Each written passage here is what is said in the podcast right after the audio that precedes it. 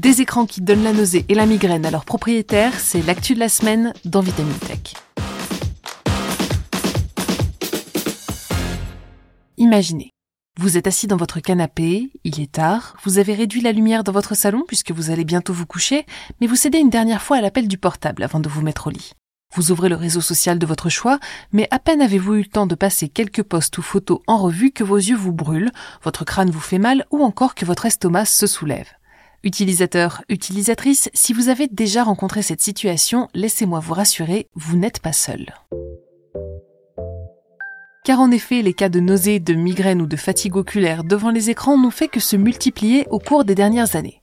Que ce soit avec votre ordinateur, votre iPad ou bien votre smartphone, il est probable que vous ayez déjà rencontré ce phénomène que l'on appelle sensibilité à la modulation de largeur d'impulsion.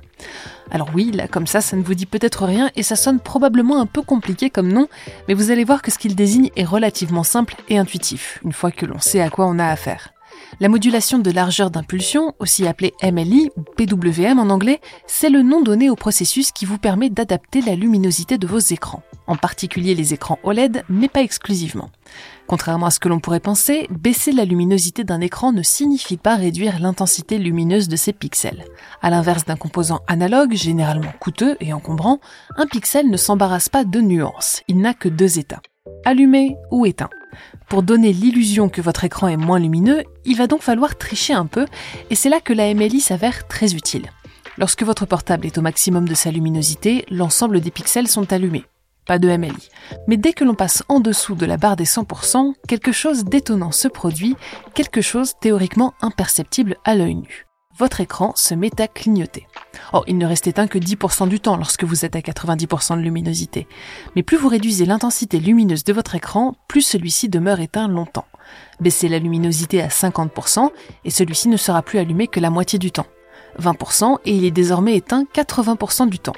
Si vous ne l'avez jamais remarqué, c'est bien normal et c'est plutôt rassurant, ça veut dire que votre matériel fonctionne bien. Car bien évidemment, cette alternance d'écran allumé et éteint se fait à un rythme effréné, généralement au-delà de 100 Hz et bien souvent jusqu'à 240 Hz, soit 240 cycles on-off par seconde.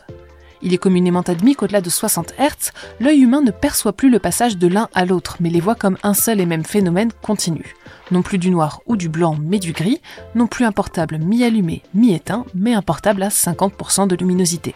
C'est une astuce vieille comme le monde puisqu'on retrouve un principe équivalent dans les tomatropes. Si ce nom ne vous dit rien mais que vous êtes fan de cinéma, vous aurez peut-être croisé ce jouet optique dans le film Sleepy Hollow de Tim Burton ou Le Prestige de Christopher Nolan. Il se présente comme un disque de carton sur chaque face duquel sont peintes des images complémentaires, comme une cage d'un côté et un oiseau de l'autre. On fait tourner ce disque très rapidement, souvent en pinçant deux ficelles qui partent de son bord, et si l'on se débrouille bien, les deux images donnent l'impression de ne plus former qu'une seule, l'oiseau se retrouve en cage. Cette illusion met à contribution notre persistance rétinienne, et c'est exactement sur le même principe que s'appuie la MLI. Mais alors, si notre œil ne parvient pas à percevoir ces changements, comment se fait-il qu'ils causent tout de même des symptômes aussi désagréables que des nausées, des maux de tête ou encore de la fatigue oculaire? Eh bien, ainsi que le révèlent plusieurs études scientifiques parues au cours des dernières années, le clignotement ne jouerait pas dans la même cour qu'un simple passage d'une image à une autre. S'il nous est possible de visionner un film de 3 heures sans nous inquiéter de la succession rapide d'images à l'écran, en général entre 24 et 60 par seconde, le clignotement, lui, échappe beaucoup moins facilement à notre détection. Une étude de 2015 suggère ainsi que nous pourrions le percevoir jusqu'à 500 Hz, 500 cycles on-off par seconde. Ce seuil de détection, qui porte le joli nom de seuil critique de fusion du papillotement, suggère que notre vision est bien plus aiguisée qu'on ne pourrait le penser et que la fréquence de MLI de 100 Hz, dont se contentent nombre de nos écrans LED et OLED, est bien en deçà de ce dont notre œil a besoin.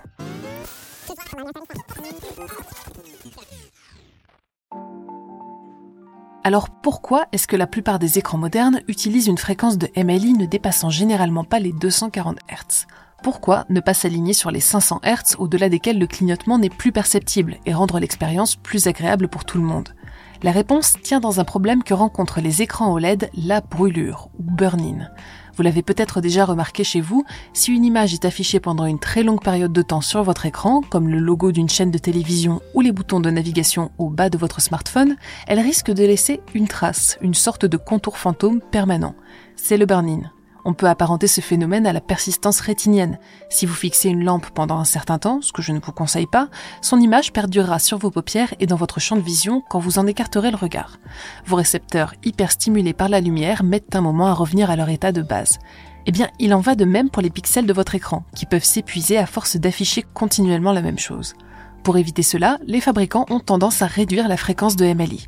Ça ne change rien au temps d'éclairage des pixels. Si votre écran est à 80% de luminosité, ils resteront allumés 80% du temps. En revanche, en étirant le cycle, on donne à ces derniers la possibilité de se mettre en arrêt plus longtemps avant de se rallumer. Augmenter la fréquence, c'est donc réduire les risques d'inconfort, mais aussi faire clignoter notre pixel plus rapidement et ainsi les souffler plus vite. Fun fact, c'est pour cette raison que les économiseurs d'écran ou screensavers ont été inventés. Leur objectif était littéralement de sauver l'écran, de prolonger sa durée de vie lorsque celui-ci était inutilisé en faisant défiler des animations qui permettaient de balayer l'ensemble de l'écran et de ramener tous les pixels au même état, en quelque sorte. Si les écrans LCD sont très rarement sujets au problème de burn-in, la MLI reste une façon simple et économique de réguler leur luminosité plutôt que de recourir à un système analogue plus coûteux. Enfin, il semblerait qu'une grande partie des marques ait à ce jour peu conscience des problèmes que peuvent entraîner une basse fréquence de MLI. Une première solution consiste donc à contacter votre fabricant préféré. Plus l'information remontera aux oreilles de Samsung et d'Apple, plus il y aura de chances que la technologie s'adapte en conséquence. En attendant, vous pouvez décider de laisser la luminosité de votre smartphone à 100% en permanence. Mais je préférerais vous déconseiller cette solution, en particulier si vous aimez consulter vos notifications au beau milieu de la nuit. Pour limiter l'amplitude du scintillement qui atteint vos yeux, utilisez vos écrans dans des pièces bien éclairées. De la même façon qu'une lampe qui clignote se remarque plus dans le noir, un écran avec une fréquence de MLI basse sollicitera beaucoup plus vos yeux dans l'obscurité.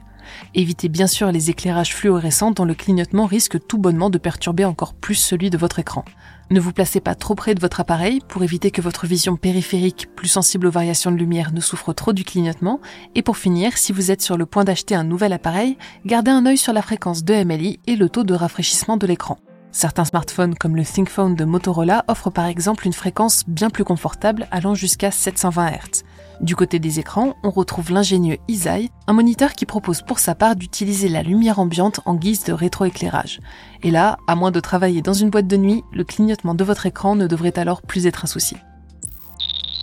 C'est tout pour cet épisode de Vitamine Tech. Si le podcast vous plaît, pensez à vous y abonner et à nous laisser un commentaire sur votre app de prédilection. Ça semble peu de choses, mais ça nous aide vraiment beaucoup. Pensez à faire connaître Vitamine Tech autour de vous et si vous avez des recommandations, n'hésitez pas à les partager avec nous. Pour le reste, je vous souhaite à toutes et à tous une excellente journée ou une très bonne soirée et je vous dis à la semaine prochaine dans Vitamine Tech.